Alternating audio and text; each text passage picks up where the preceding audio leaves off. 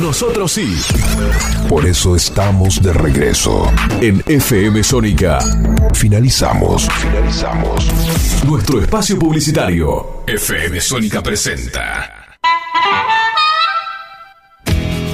Aquí no ha pasado nada. Una hora con toda la actualidad política del conurbano.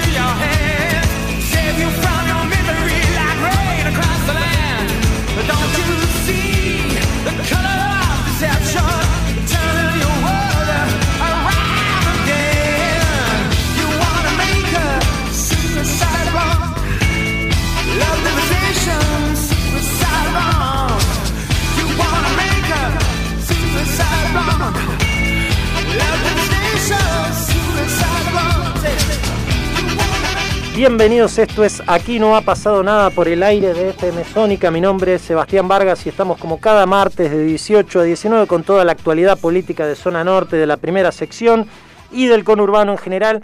Y qué mejor que comenzar el programa eh, con el primer entrevistado. Se trata del director general de Salud Pública del municipio de San Fernando, Guillermo Brambila. Guillermo, muy buenas tardes. Hola, ¿cómo estás, Sebastián? Buenas tardes. Buenas tardes, Guillermo. Bueno, comenzar preguntándote respecto de la campaña de, vacunación y, bueno, eh, de algún modo buenas noticias para San Fernando porque eh, es eh, uno de los municipios, si no el más, con porcentaje de vacunados. contanos un poco cómo se viene desarrollando y la razón de, estos números tan buenos. Sí, es así. Este, un informe que salió hace poquito de la provincia de Buenos Aires, San Fernando salió primero en cuanto a porcentaje de vecinos vacunados. Y esto en realidad tiene que ver con una política que hay a favor de la vacunación ya desde hace muchos años, este, que, que implica que tenemos una importante adhesión de los vecinos y por otro lado ofrecemos el servicio con mucha, mucha este, eficacia, ¿no es cierto?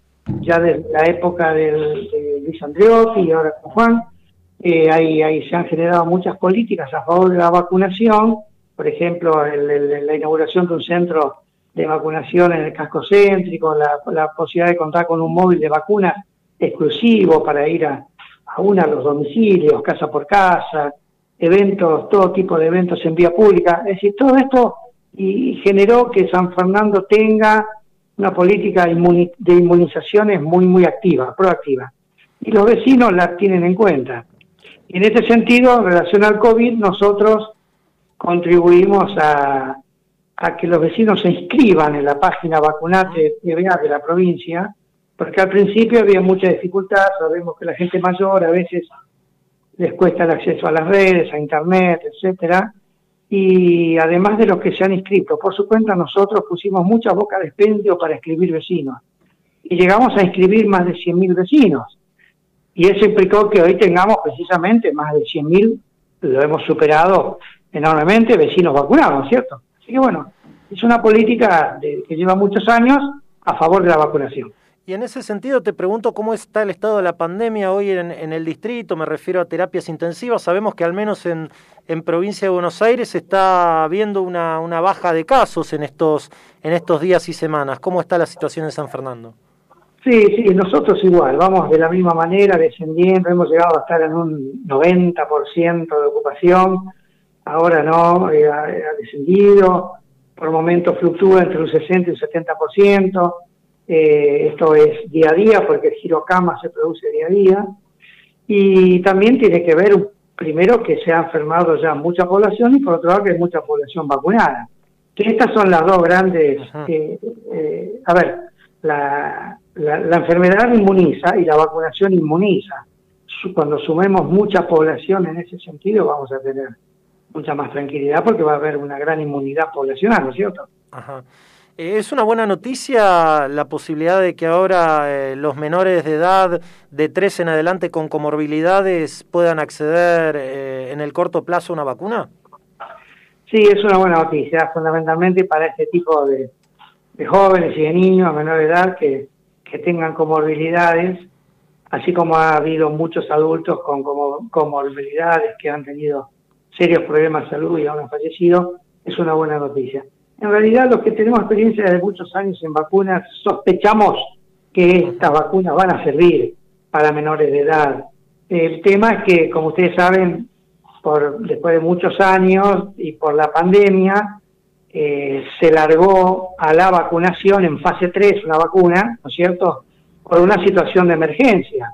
Eso no implica que no tengan seguridad ni eficacia, sino que el, el vacunar masivamente es lo que también habilita a evaluar a esa vacuna. Esta vacuna, es este, esa es la diferencia a una vacuna habitual que a veces lleva años de prueba. Como por una situación de emergencia salieron en fase 3, obviamente había dudas al principio, pero fíjense que en embarazadas, por ejemplo, hoy está indicada, cuando en su momento había dudas al respecto, y no, en absoluto. Y creemos que va a ser rápidamente indicada en poblaciones menores, ¿no es cierto? Y te pregunto por esto, bueno, que estuvo rondando estos días en la provincia de Buenos Aires, se había hablado de un pasaporte sanitario, después se dijo que no era eso, pero sí que, por ejemplo, se ampliaba el aforo eh, en los bares para aquellas personas que cuenten con al menos una dosis de la vacuna, imitando un poco lo que estaba haciendo Macron en Francia. ¿Qué te parece este tipo de medidas? Mira, tiene varias este, cuestiones a discutir, ¿no es cierto? Por un lado, parecería que sirven aquellos distritos que han estado en fase 2 o que siguen en fase 2, todavía muy cerrados, y quizás les habilitaría para abrir algunas opciones y que la economía funcione. Eh, hay otros que están en fase 3, nosotros estamos en fase 3, y quizás no lo necesitamos. Por un lado, te genera ciertas seguridades, pero por otro lado también limita a los que pueden hacer algo más y no hay que olvidarse que en realidad se pueden hacer más cosas cuidándose, más allá de un pasaporte o no. Y ahí está el misterio de esta cuestión. ¿sí? Se puede generar presencialidad escolar, se puede generar compartir a lo mejor con algún otro número de personas, y sí, pero siempre es tener esa inteligencia estratégica de decir cómo hago para no contagiarme. Y ahí están las medidas de siempre cierto espacio, cierto distanciamiento, barbijo cuando no hace falta, cuando estás comiendo obviamente te lo tienes que sacar, y, y ventilar los ambientes, es decir, se podrían hacer algunas cositas de más si uno sigue manteniéndose los cuidados, ¿no es cierto? Así que eh, todavía eh, está en discusión esto. Bueno, a algunos quizás les sirva por mucho aislamiento o cierre que tienen, a otros que han podido abrir un poco más, quizá limite. Así que estamos viendo qué va a ser de todo esto. Lo que no hay que perder el horizonte es de la medida de prevención. No hay alternativa y esto nos va a dejar a futuro una enseñanza que ya otras culturas, como sabemos todos los japoneses, por ejemplo, cuando una persona está enferma o se queda en su casa, una enferma respiratoria, o se pone barbijo para salir a la comunidad. Ningún individuo tosiendo o estornudando debería no usar barbijo de hoy en más esta va a ser una enseñanza que nos deje esta pandemia, ¿no? Guillermo, muchas gracias por tu tiempo. ¿eh? No, no, no, Sebastián, que vaya muy bien. Gracias por contactarnos. Gracias a vos. Escuchamos a Guillermo Brambila, director general de Salud Pública del municipio de San Fernando, hablando un poco sobre la situación epidemiológica y de vacunación eh, en ese distrito. Uno, él, mismo lo decía, uno de los que, o quizá el mejor para, para ser totalmente honestos, el que más ha vacunado en porcentaje de toda la provincia de Buenos Aires. Así que vamos a escuchar un tema musical y después volvemos con más Aquí no ha pasado nada.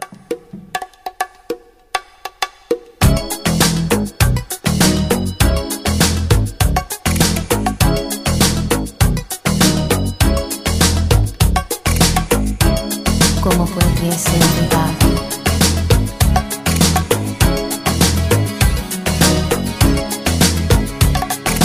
Last night I dreamt of San Pedro.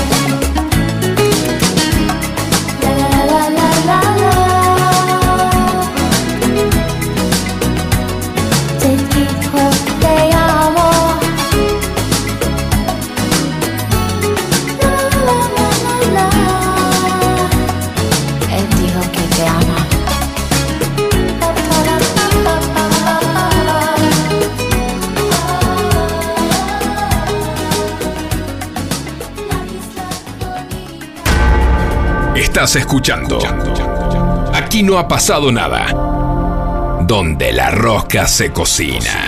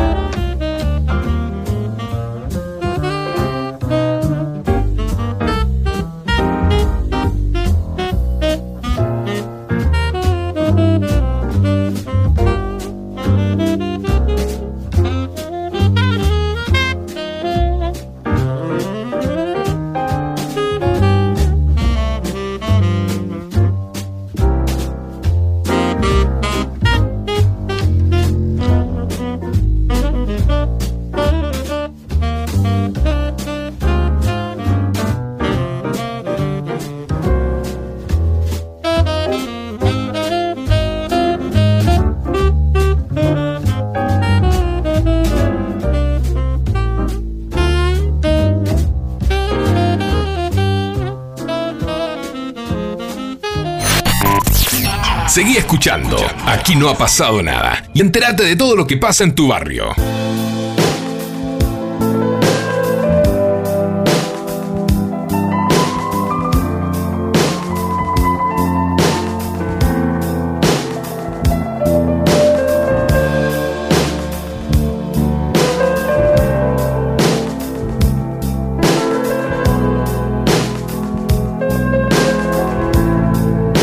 Es el regreso, aquí no ha pasado nada. Estamos con un panorama político de incertidumbre, y digo incertidumbre porque estamos a día martes, hay tiempo hasta el sábado, hasta las 24 horas, para que se conozcan los candidatos que serán los protagonistas de las próximas elecciones, primero las PASO, luego las generales a llevarse a cabo en septiembre y noviembre respectivamente, atrasadas por la pandemia elecciones legislativas de medio término, eh, donde bueno, se buscará poblar el Congreso y los consejos deliberantes y legislaturas de, de varias provincias, entre ellas la provincia de Buenos Aires, que es la madre de, la, de las batallas, y la ciudad de Buenos Aires. Eh, también por eso digo que son horas decisivas las que estamos viviendo en este momento, con pocas certezas aún por lo menos en lo que concierne a provincia de Buenos Aires en las dos grandes fuerzas. Me refiero a Juntos por el Cambio, que sabemos que tendrá una, interna entre Diego Santilli, el candidato del PRO, impulsado por el jefe de gobierno Horacio Rodríguez Larreta, y eh, Facundo Manes, de extracción radical, pero que está armando una lista con componentes peronistas, como es el caso de Monzó, de De la Torre, sumó también a Margarita Stolbizer, al GEN, eh, a una parte del Partido Socialista de la provincia de Buenos Aires, que ya se había incorporado a la ciudad, y eh, en el frente de todos muy pocas certezas, diría casi ninguna, por estas horas se están definiendo los candidatos, se habla de, Victoria Tolosa Paz, eh, funcionaria del gobierno nacional, eh, de muy buena relación con el presidente Alberto Fernández. Algunos hablan también de que eh, algún personaje del gabinete del presidente podría encabezar la lista, el jefe de gabinete Santiago Cafiero, o quizá eh, también Daniel Arroyo, el ministro de Desarrollo Social, pero por el momento no está definido eso y después, bueno, se va a tener que definir abajo. Sabemos también que eh, está la fuerza de Florencio Randazzo, que ya se sabe que va a encabezar la lista de, diputados nacionales de su espacio, acompañado por Libres del Sur, por tercera posición la fuerza de Graciela Camaño. Por otro lado tenemos a los liberales de José Luis Espert, que no cerraron, conjuntos por el cambio, se ha hablado de una gran interna de, del espacio de derecha, no fue finalmente, y también el Frente de Izquierda y los trabajadores unidad eh, que, va, que va con sus candidatos y que hasta ahora no sabemos, eh, más allá de, de, lo que dije recién, no sabemos bien quiénes van, a ser los que encabecen, sí sabemos que en el FIT va a ser eh, del Caño en provincia de Buenos Aires, del PLA, eh, en Capital tienen a Miriam Breckman, pero también hay, está la posibilidad de que el MST le haga una paso, así que lo más probable es que no haya lista de unidad, sino que vayan a una paso. Lo propio estaba ocurriendo en Ciudad de Buenos Aires en Juntos por el Cambio, donde habrá una paso entre la ex gobernadora María Eugenia Vidal y Ricardo López Murphy, ex ministro de Defensa y Economía de, de la Rúa. Ese es un poco el panorama hasta el día de hoy y en estas horas eh, se estará viendo cómo se dan esos cierres. Más adelante vamos a hablar también un poco de las listas locales en los distritos. Vamos a escuchar un tema musical y retornamos con más Aquí no ha pasado nada.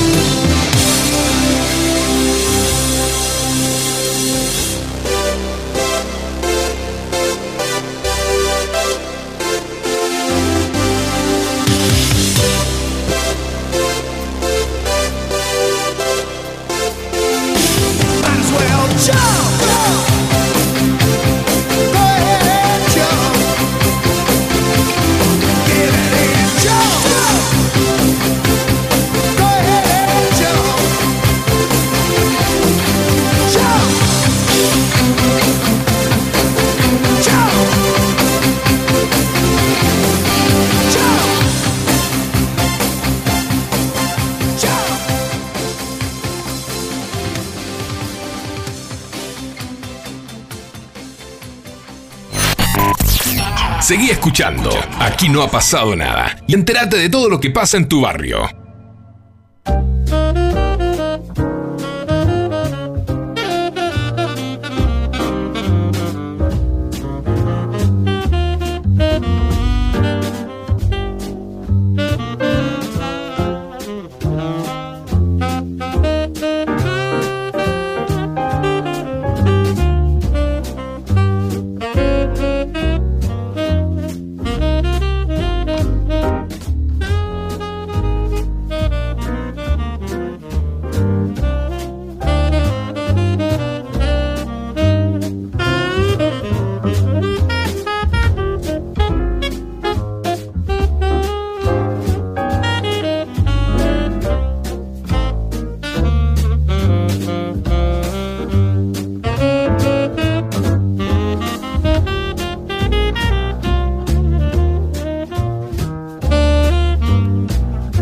Es el regreso, aquí no ha pasado nada y tenemos al segundo entrevistado del día de la fecha. Se trata de Oscar Trota, integrante del Consejo Directivo del Hospital Garrahan, vecino de Vicente López.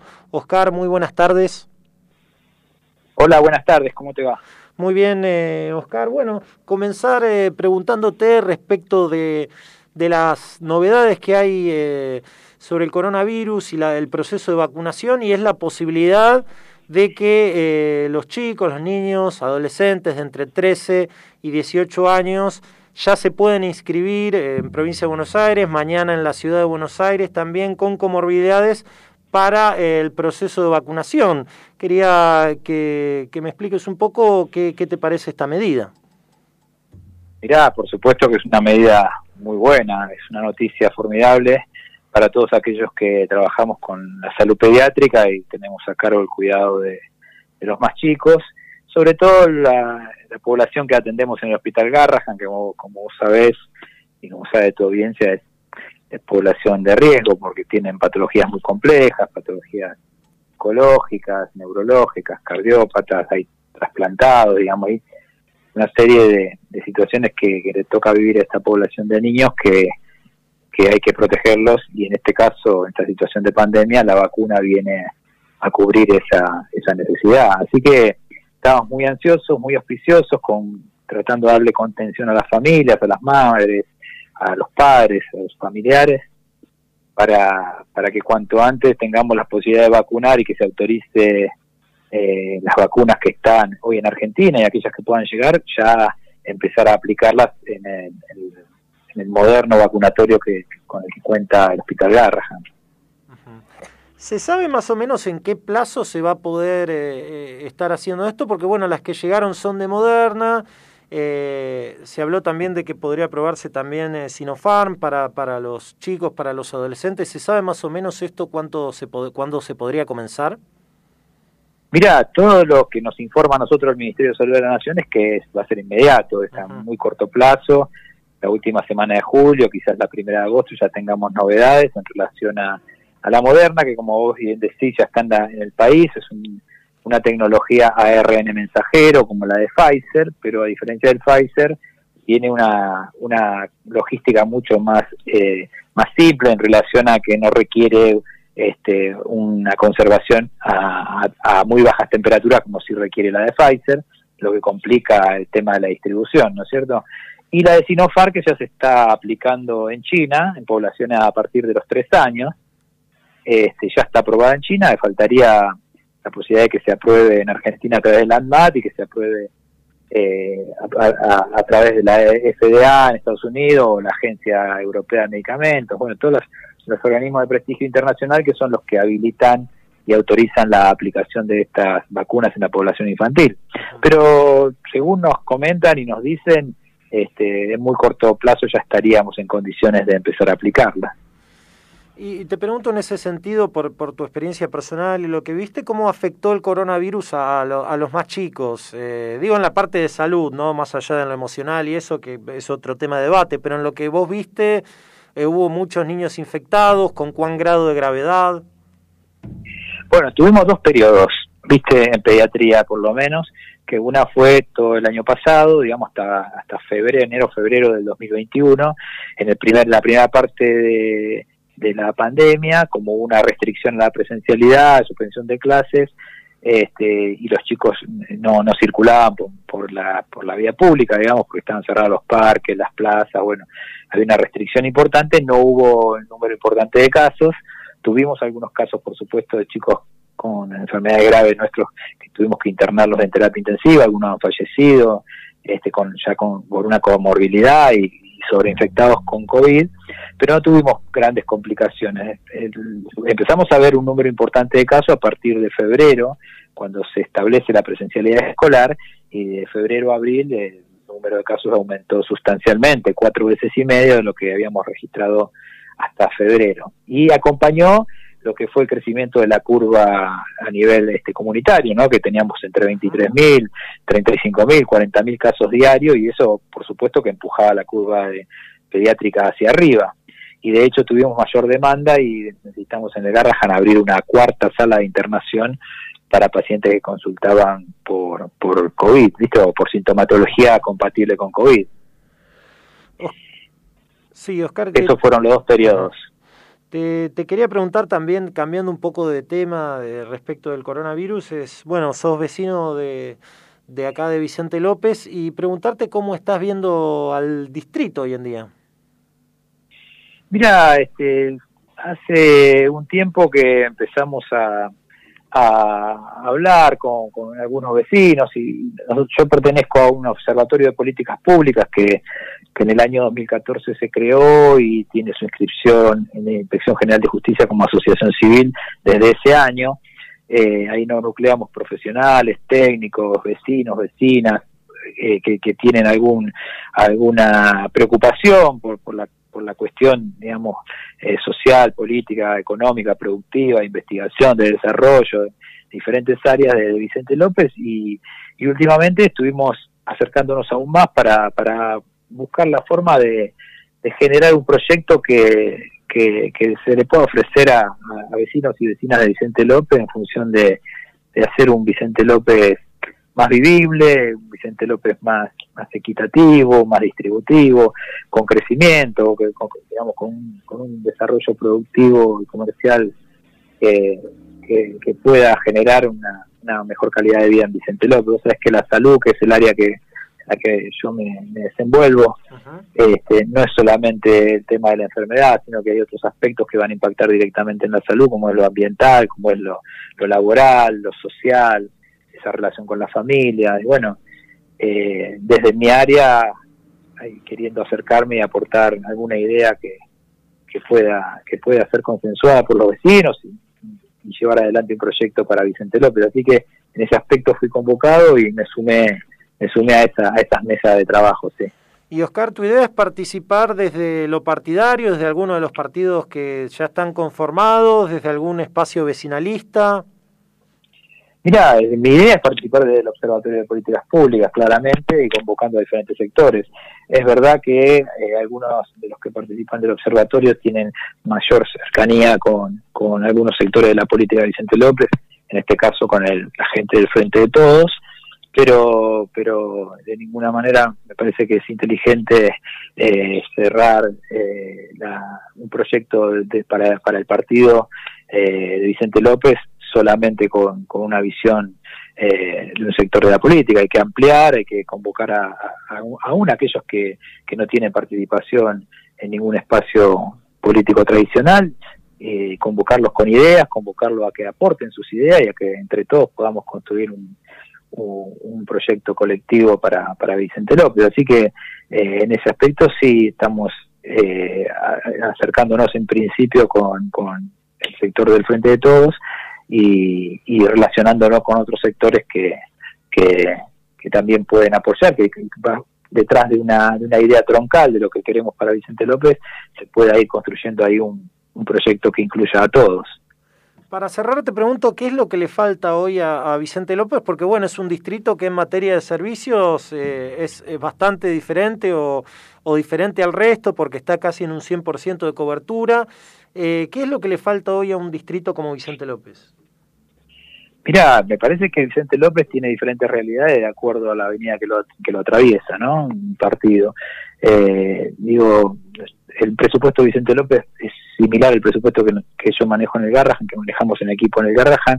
Este, eh, son 15 mil millones de pesos y se entiende que ese presupuesto es un presupuesto muy grande, es el presupuesto más grande en lo que hace a salud en eh, las instituciones en Argentina y que manejar ese presupuesto teniendo en cuenta eh, las prioridades, eh, las cuestiones que son realmente que impactan sobre el bienestar de la población es lo que lo que se debe discutir. Me parece que Vicente López tiene algunas fugas en cuanto a eh, los alineamientos que tiene el, presupuesto, un presupuesto que le falta, algún contenido de tipo de base, social, digamos, desarrollo algunos aspectos que tienen que ver con equiparar eh, los servicios, las prestaciones que da el municipio en los diferentes de diferentes barrios, los nueve barrios que conforman el partido, este, todos tienen una realidad distinta y tienen acceso a diferentes servicios y diferentes prestaciones. Bueno, pensar en eso, pensar en un Vicente López que podamos vivir todos. El tema ambiental tiene un gran impacto sobre la salud, sobre todo un gran compromiso de los más jóvenes. Entonces el tema ambiental hoy por hoy me parece que es primordial. Vicente López está está pasando por una situación de sobreexposición o sobre sobre este, explotación de lo que son los aspectos de, eh, de, proyectos inmobiliarios que le van restando al vecino y a la vecina acceso a eh, los espacios comunes. Entonces ahí también este, es, una, es una situación para tener en cuenta, qué vamos a hacer con el río, qué vamos a hacer con la costa, qué vamos a hacer con los proyectos inmobiliarios que, que saturan todo lo que es la eliminación de, cloacas y, el acceso al agua, digamos, al agua potable y a los servicios en general. Después la niñez, la niñez es uno de los aspectos que a mí me impacta personalmente y profesionalmente y que tiene que ver con, con los niños que, que no acceden a la educación la temprana edad. O sea, es que eh, entre los 0 y 2 años el, el, momento en que el desarrollo de las personas es el más, el más este, productivo y el más veloz.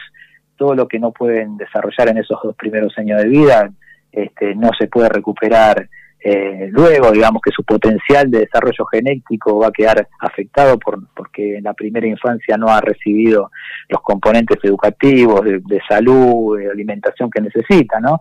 Entonces su desarrollo intelectual, físico, motriz, cognitivo va a ser menor y eso genera grandes inequidades en la sociedad. Entonces me parece que hay un montón de cuestiones para, para, para trabajar en Vicente López este, y despejando un poco el tema de acciones que tienen que, más que ver con el marketing que con la que con la eficiencia del trabajo. Entonces, este, me parece que por ahí es el camino, encontrar un proyecto que incluya a todos, que genere eh, el crecimiento en, Vicente López, que pueda darle un empuje a todo lo que es eh, la cuestión productiva. ¿no? Vicente López tiene, tiene un sector eh, que de, de, muchas, la mayor parte de las pymes de Vicente López son eh, microemprendimientos que tienen en su mayoría, el 87%, un informe que estaba leyendo un compañero que lo elaboró, el 87% de la de las pymes de Vicente López eh, son microemprendimientos de hasta nueve trabajadores, este, o sea que hay hay un territorio ahí para para, para experimentar y para potenciar. Este, bueno, eh, de eso se trata, ¿no? De, de, ir generando, estudiando. Nosotros tenemos un perfil de, capacitarnos permanentemente, de estudiar, de innovar, porque nos exige en, nuestra, en, nuestra, nuestra vida profesional estar ah, siempre eh, estudiando lo último que sale, porque es la respuesta que le tenemos que dar a nuestros pacientes. Bueno, de la misma manera queremos estar a la vanguardia en lo que es la política local. Así que, bueno, de eso se trata. Oscar, muchas gracias por tu tiempo. ¿eh? No, gracias a ustedes, le mando un abrazo. Adiós. Escuchábamos a Oscar Trota, integrante del Consejo Directivo del Hospital Garraham y también vecino de Vicente López, por lo que eh, se refería a la, a la política local de Vicente López, a cómo va el distrito. Vamos a escuchar un tema musical y volvemos con el último bloque de Aquí no pasó.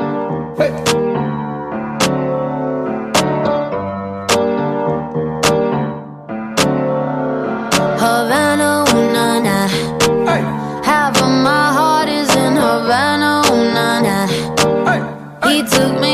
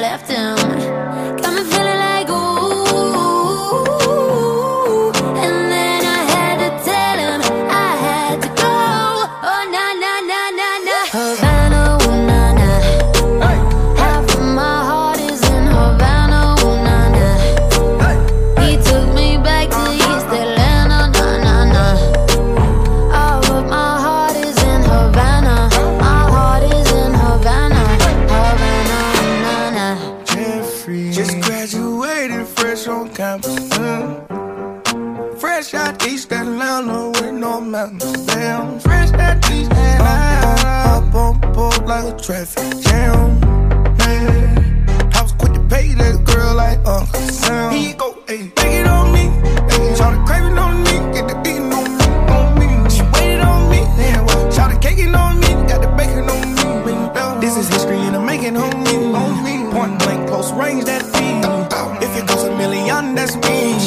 I was getting moolah, baby. Havana, ooh, nah, nah.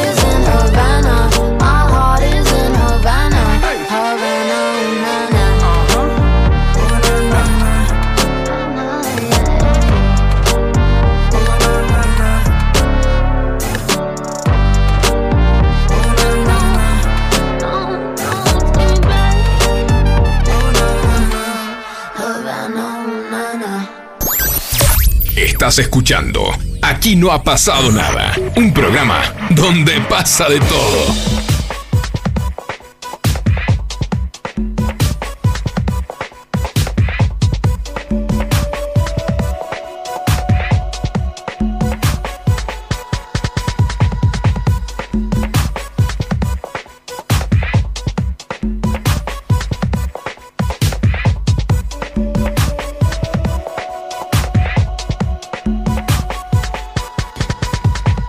Regreso, aquí no ha pasado nada. Último bloque y vamos a hablar un poco de fútbol, ¿no? Qué lindo deporte el fútbol y de los equipos de zona norte, de cómo les estuvo yendo en estos días, semanas en el campeonato. Empezó el torneo de primera, empezó y debutó Platense, un Platense que fue al bosque a jugar contra Gimnasia Esgrima de la Plata, empezó ganando 2 a 0 y nos empataron 2 a 2, faltando muy poquito, se nos escapó el, partido, pero jugó bien Platense, eh, así que espero que, siga jugando de esa manera y le va a ir mejor que en el comienzo contra Gimnasia de Esgrima de la Plata. Otro de los equipos de zona norte del que hay que hablar es del Club Atlético Colegiales de Munro, que se coronó campeón en el torneo de la Primera B Metropolitana. Felicitaciones al tricolor, que hace unos 10 días eh, venció a Sacachispas al conjunto de Villa Soldati en la cancha de Huracán y ganó la primera fase del torneo. Luego tendrá que, eh, para, para ver si asciende a la Primera Nacional, enfrentarse con el ganador de la segunda fase en una final Ojo que si Colegiales llega a ganar la segunda fase del torneo, asciende directamente. Sería la primera vez que el equipo del Bajo Munro juega en la Primera Nacional. Así que, bueno, estaba todo el barrio de Munro revolucionado con, con este campeonato de colegiales que, por cierto, nunca había salido campeón de Primera vez. Hace unos años, cuando lo dirigió Copriva, estuvo muy cerca. Eh, y hubiese sido inclusive mejor que esta vez porque si, si esa vez salía campeón ascendía de una, en ese momento ascendía uno y los del segundo al, séptimo jugaban un reducido. Eh, en un momento le llevaba, sin, mal no recuerdo, faltando dos o tres fechas, seis puntos al segundo y empezó a empatar y perdió el campeonato eh, en la anteúltima y en la última fecha terminó de perderlo de todo. Pero bueno, bien, bien colegiales. Eh, Chacarita ganó en Santiago del Estero, Chacarita que está haciendo un campeonato bastante modesto, irregular en la primera nacional, mitad de tabla, mitad de tabla entre para abajo y para arriba, pero bueno, un triunfazo en Santiago del Estero, le ganó 2 a 1 a Mitre. Y el que no le está yendo bien en estas últimas fechas es Tigre, que venía primero, pero que sumó dos derrotas seguidas, perdió primero con Almirante Brown. Eh, en Casanova venían de ganarle a Nueva Chicago, un Nueva Chicago flojísimo, quizá uno de los peores que yo he visto en la historia, va último con nueve puntos, le había ganado a Chicago sin sobrarle nada. Después eh, perdió con Brown y ahora volvió a perder de local en el estadio de la Giovanna contra bueno, un equipo que siempre hay que tener presente porque siempre está peleando, que es eh, San Martín de Tucumán, equipo que hace unas temporadas estuvo en primera, estuvo nada más que una temporada, como subió bajó, pero es un equipo que siempre está peleando. San Martín de Tucumán es un equipo complicado que además tuvo eh, bueno, bastantes incorporaciones. Así que bueno, y primero en la primera nacional, en ese grupo, porque recordemos que son dos grupos, en un, en un grupo está primero Güemes de Santiago del Estero, bastante primero y cómodo, está con 6 puntos, le saca el segundo, que es Barraca Central.